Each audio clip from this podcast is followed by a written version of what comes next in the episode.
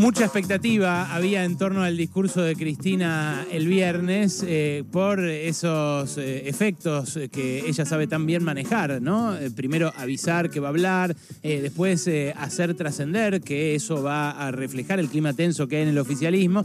Y entonces la expectativa estaba puesta en qué decía de lo que está haciendo el gobierno que a ella le parecía mal.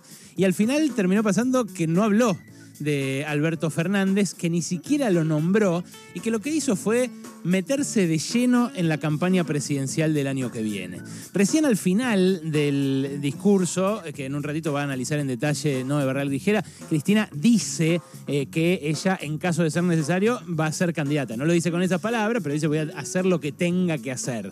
O sea, lo que ella sienta que eh, tiene que hacer para mantener al peronismo en el poder. Que habló muy en clave peronista durante todo el discurso.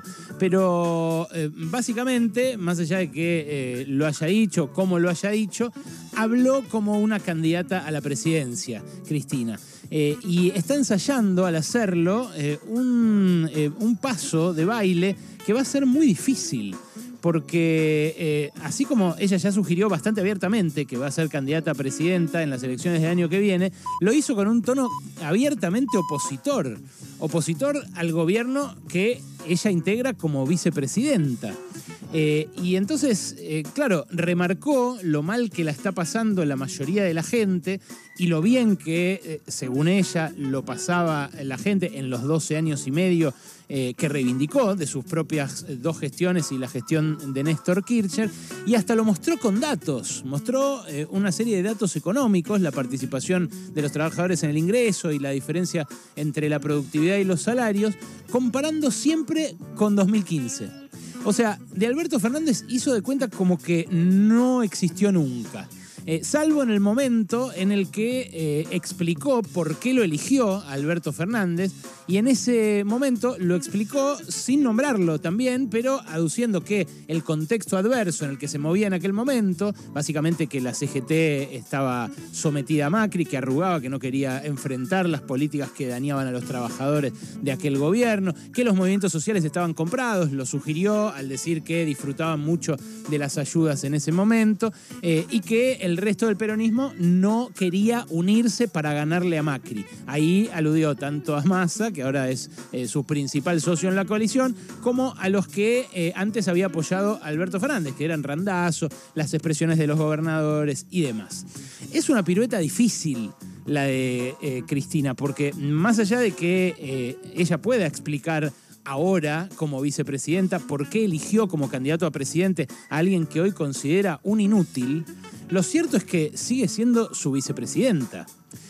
Esa explicación que dio de que el contexto internacional era adverso, de que estaba Donald Trump, de que habían metido preso a Lula, de que parecía que Bolsonaro se quedaba para siempre, de que había una ola de gobiernos de derecha y que Macri tenía todo a su favor, es real. Ese contexto internacional existía y el contexto local del peronismo eunuco de aquellos años, el que se juntaba a sacarse fotos diciendo ahora viene el peronismo racional y después no sacaba ningún voto, es también verdad. Ahora, el problema es que, de vuelta, ella sigue siendo la vicepresidenta de este gobierno. Y no es la única que integra este gobierno que tanto criticó el viernes y que su hijo Máximo Kirchner tanto criticó el sábado.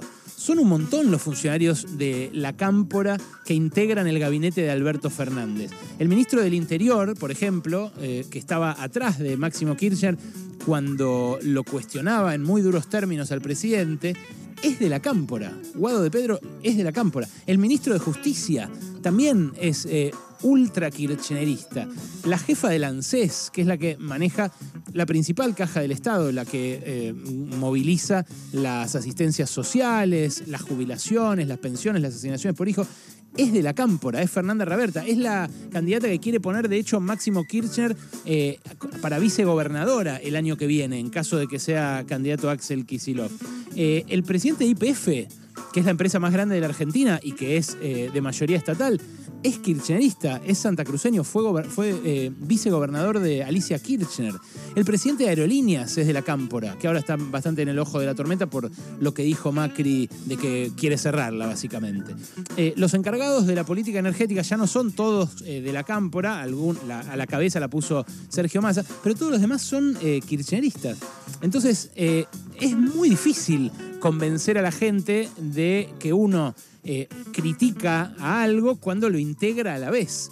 Eh, es eh, algo que se puede hacer y que ha ocurrido algunas veces, sobre todo en dinámicas de coalición, pero que es bastante complicado de explicar en una campaña, digamos. No es lo mismo que tener a Macri gobernando y decir, vamos para el otro lado porque esto no se aguanta más. Si dice Cristina, como dijo, esto no se aguanta más, bueno, eh, tiene que, en todo caso, marcar otro rumbo, ser muy específica en el cómo, en el por qué y en el para qué del de, eh, pedido de voto que vaya a ser el año que viene. Si no, lo más probable es que eh, pase como dicen las encuestas, que muchísimas veces se han equivocado, pero que hoy le dan mucha más intención de voto a la oposición que al oficialismo.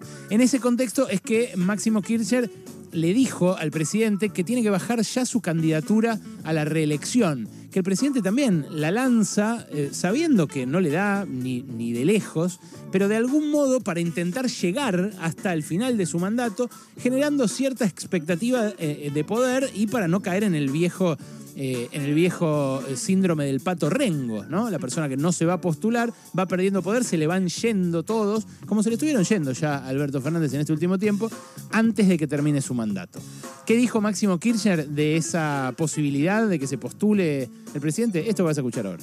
No puede pasar otra vez en un frente como el nuestro, amplio, que aquellos que se valen de construcciones colectivas una vez que esa construcción colectiva lo lleva a un lugar tan importante, inicia una aventura personal. Para aventureros está el turismo, la política es responsabilidad. Para eso se va a esos lugares, compañeros y compañeras. No para poner cara de víctima y yo no fui. Bueno, ah, también sin mencionarlo, también de manera muy hiriente, de manera muy, muy agresiva, eh, Máximo Kirchner le dice a Alberto Fernández, guardate que no te peines que no salís en la foto, más o menos, ¿no? Eh, y la verdad es complicado esto también, eh, porque en política el aventurero en general es el irresponsable, ¿no? Está asociado en el, léxico de la política el aventurero a alguien que es muy audaz, demasiado audaz para las condiciones que tiene y que se lanza a, una, a, un intento de trascendencia eh, personal que no está acompañado por el resto, en todo caso, de su fuerza o de la masa crítica que puede haber eh, juntado para eh, determinada situación. Claro, la aventura que impugna Máximo Kirchner es la aventura de Alberto de la reelección. Pero Alberto Fernández se defiende eh, diciendo justamente que él no es ningún aventurero.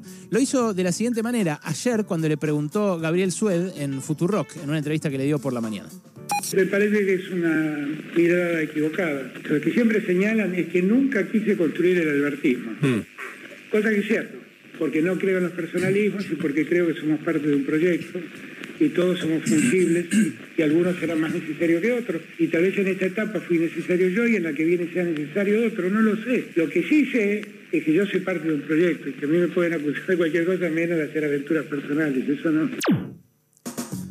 Tiene toda la razón el presidente en esto, eh, porque hay que ver qué acepción de aventura eh, quiso utilizar Máximo Kirchner.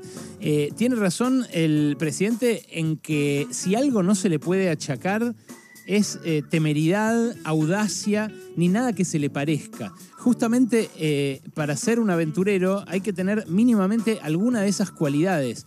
Y Alberto Fernández no es eh, ni temerario, ni audaz, ni nada que se le parezca a eso. De hecho, si podría haber iniciado una aventura, lo debería haber hecho, bueno, con, con, algo de ruptura inicial. Y eso es lo que no se animó a hacer, si bien al toque empezaron las conspiraciones eh, y los dimes y diretes de Palacio entre una y otra fuerza de las que integraban el oficialismo. Eh, yo eh, tiendo a, coincidir en que aventurero no se le puede decir. Es cierto que puede estar detrás de una búsqueda de construcción de poder personal en torno a él. Pero en todo caso, si lo hace ahora, lo hace a destiempo, porque si lo quiso hacer en algún momento era cuando tenía el respaldo de la población que lo había votado, es cierto, para sacarlo a Macri, como dijo Cristina, pero que de algún modo le había dado un voto de confianza a él también. A mí me parece que eh, a medida que se acerque la campaña posta, eh, ya empezó la campaña, pero a medida que se acerque el momento de los carteles, el momento de pedir el voto concretamente, y esta situación va a ser difícil de sostener. va a decantar en todo caso si Cristina y Máximo y todo el kirchnerismo, el ala mayoritaria del Frente de Todos, decide llevar adelante una campaña en este tono y se va a tener que ir del gobierno. O lo va a tener que ejercer torciendo decisiones. Y en ese caso vamos a estar cada vez, cada vez peor nosotros, porque va a profundizarse eh, la descoordinación y el descontrol dentro del gobierno, que es parte de la raíz de los males económicos que nos están aquejando. Pero la que me parece que va a ser, en realidad, eh, la estrategia de campaña, no la dijo Cristina, sino Abel Furlan. Abel Furlan en el acto del viernes, Abel Furlan es el secretario general de la UOM, eh, y es, era el que organizaba el acto del viernes. Y Abel Furlan en ese acto eh, dijo algo que Cristina no dijo, que es, podemos estar peor. Creo que la línea argumental del oficialismo en la campaña del año que viene va a ser esa. Podemos estar peor y eso es de algún modo lo que eh, deslizó Cristina en los datos que mostró eh, para el caso de que Mauricio Macri vuelva a acceder a la presidencia. Bueno, eh, es algo que hay que ver si alcanza, ¿eh? porque el podemos estar peor es algo que también funciona cuando aquello a lo que se quiere remitir como lo peor está fresco. Y la verdad, el macrismo quedó antes de la pandemia y las desventuras que tuvo que sufrir eh, la población en este último tiempo están muchísimo más palpables, muchísimo más cerca en el tiempo. Me parece ahí que, eh, en todo caso, la, idea de eh, discutir con el propio gobierno, de morderse la cola en un debate en el cual no queda claro quién es de un bando y quién es del otro, es más bien un entretenimiento hasta que llegue el momento de la discusión definitiva rescato mucho que eh, Cristina haya propuesto discutir economía, discutir datos, discutir eh, las condiciones de trabajo, por ejemplo, o las remuneraciones. Pero todo eso empeoró durante el frente de todos. Eh, el sueldo, de hecho, con los últimos datos, en este último año eh, viene perdiendo un 3,5% en el sector formal privado, en 2022. Un año en el que este gobierno, el gobierno de Cristina y de Alberto, nos había dicho que se iba a recuperar un poquito, aunque sea, de lo perdido durante el macrismo y la pandemia. Pasaron cosas. Cosas. Hasta las 16 con Alejandro Berkovich.